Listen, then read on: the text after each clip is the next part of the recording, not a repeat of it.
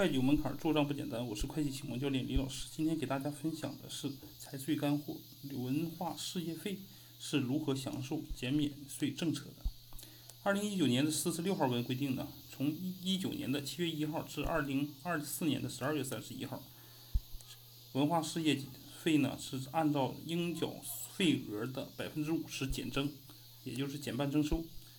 还有一个文件是二零二零年的二十五号文，是受这个疫情影响呢，是从二零二零年的一月一号到二零二零年十二月三十一号期间是免征文化事业费的。